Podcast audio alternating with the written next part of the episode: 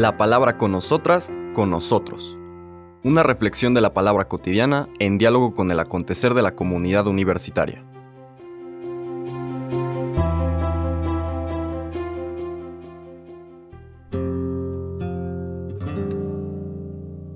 Hola, buenos días.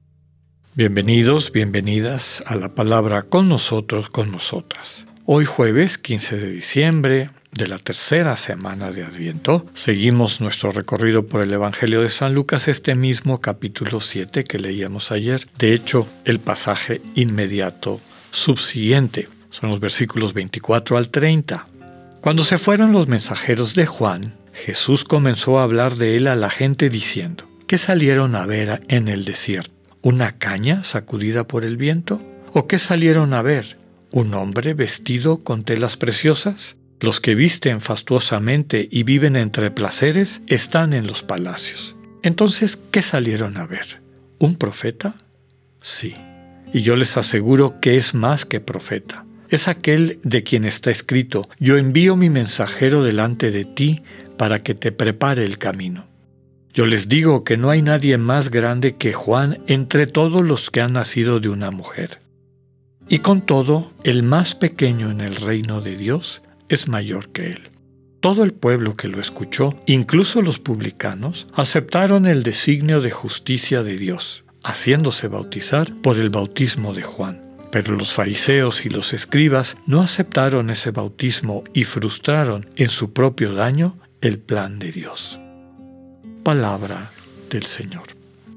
Como pueden ustedes percibir, realmente está en conexión con lo que veíamos ayer. Ayer presentábamos a estos mensajeros de Juan que le traen a Jesús esta pregunta desde la perplejidad tal vez de Juan. ¿Eres tú de veras el Mesías? Y ayer hablábamos de todas estas expectativas que circulaban y no solamente circulaban entonces, circulan también en nuestro imaginario religioso, ¿no? De que Dios va a venir a vengar, va a venir a premiar a los buenos, va a castigar a los malos, va a hacer justicia a la manera como a nosotros nos gusta que se haga justicia. Y lo que encontramos en los evangelios, lo que encontramos en nuestra relación de cercanía con el Dios vivo, que es el Señor Jesús, como imagen del Dios invisible, es una propuesta radicalmente distinta.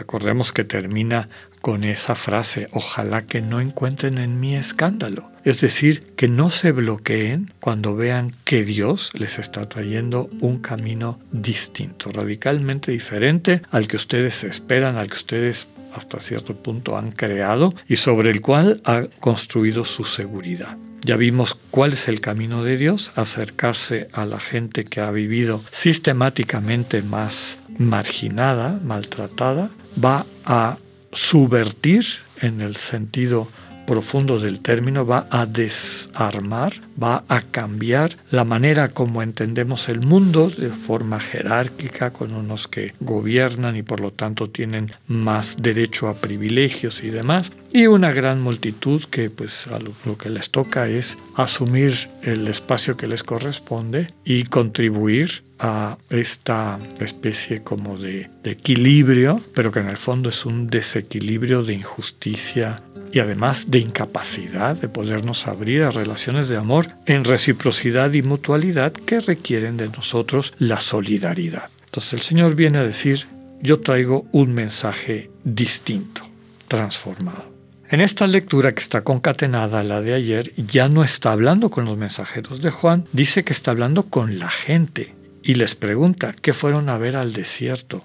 Lo que buscaban era una caña sacudida por el viento o fueron a ver a un hombre vestido con telas preciosas. Pueden ser eh, alusiones nuevamente a estas expectativas del Mesías triunfante, el Mesías que, que va a venir con un gran ejército para liberar por la fuerza la tierra de Israel de todos aquellos que la oprimen o, o que la tienen ocupada.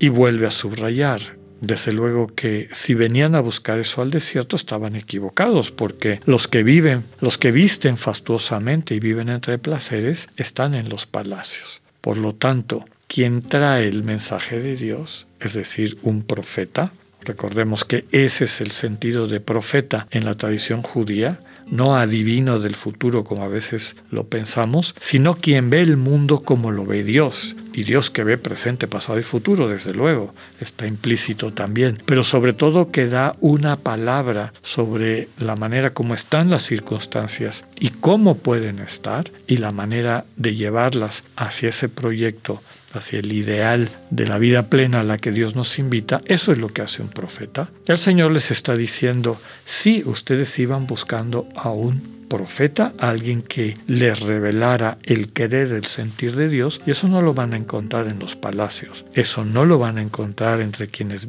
visten fastuosamente y viven entre placeres.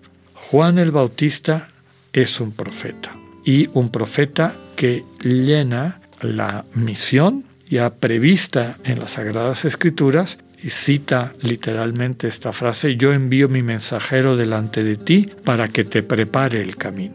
Entonces, revela que Juan el Bautista y lo que Juan el Bautista predica, la manera como va llevando a la gente, es preparación para el mensaje de Jesús. Por eso la comparación un poco paradójica o, que nos deja perplejos. Primero dice que no hay nadie más grande en el mundo que Juan el Bautista entre todas las personas que han nacido de una mujer. Y luego lo compara. Dice, con todo, este que les acabo de decir que es la persona más grande eh, de todos los que han nacido de una mujer, subrayando que es el profeta más grande de todo el linaje de profetas que han existido, hace esta comparación. El más pequeño en el reino de Dios es mayor que él.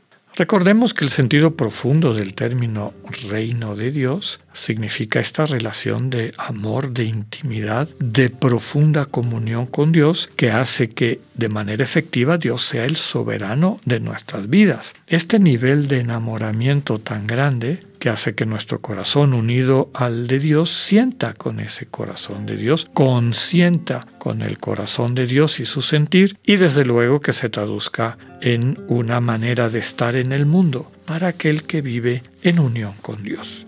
Ese es el reino.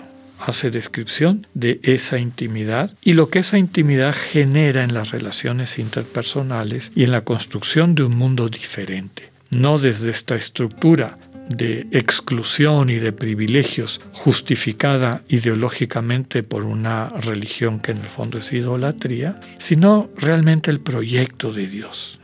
Aquellos que vivan en comunión Dios desde esta perspectiva están más cerca de Él, podríamos decir, son más profetas inclusive que Juan el Bautista que, como veíamos ahorita, no ha terminado de dar ese paso definitivo, que es el que nos trae el Señor Jesús.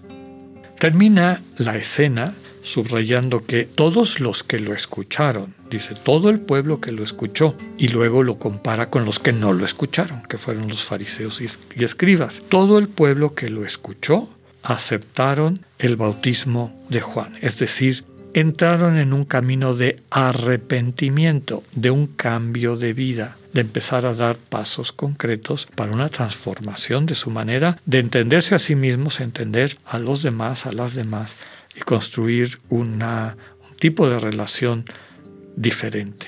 ¿Quiénes no lo aceptaron? Fariseos y escribas y por eso frustraron en su propio daño el plan de Dios. ¿Qué les pasó? Lo que ya decía el Señor antes. Su sabiduría, es decir, su manera de entender el mundo, lo que a ellos les parecía obvio, pero que en el fondo era una ceguera, los bloquea, les impide abrir el corazón a la oferta de amor gratuito que Dios les transmite en Jesús. Que en este tiempo de Adviento nos dejemos sorprender por este Dios que rompe nuestros esquemas y nos trae una vida renovada.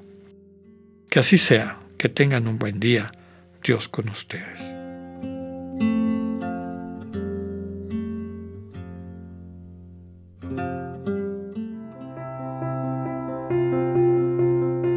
Acabamos de escuchar el mensaje del Padre Alexander Satirka. Escúchalo de lunes a viernes a las 8.45 de la mañana por radiveroleón.com o a través de nuestra app gratuita para iOS y Android. Radivero León, no todo está dicho.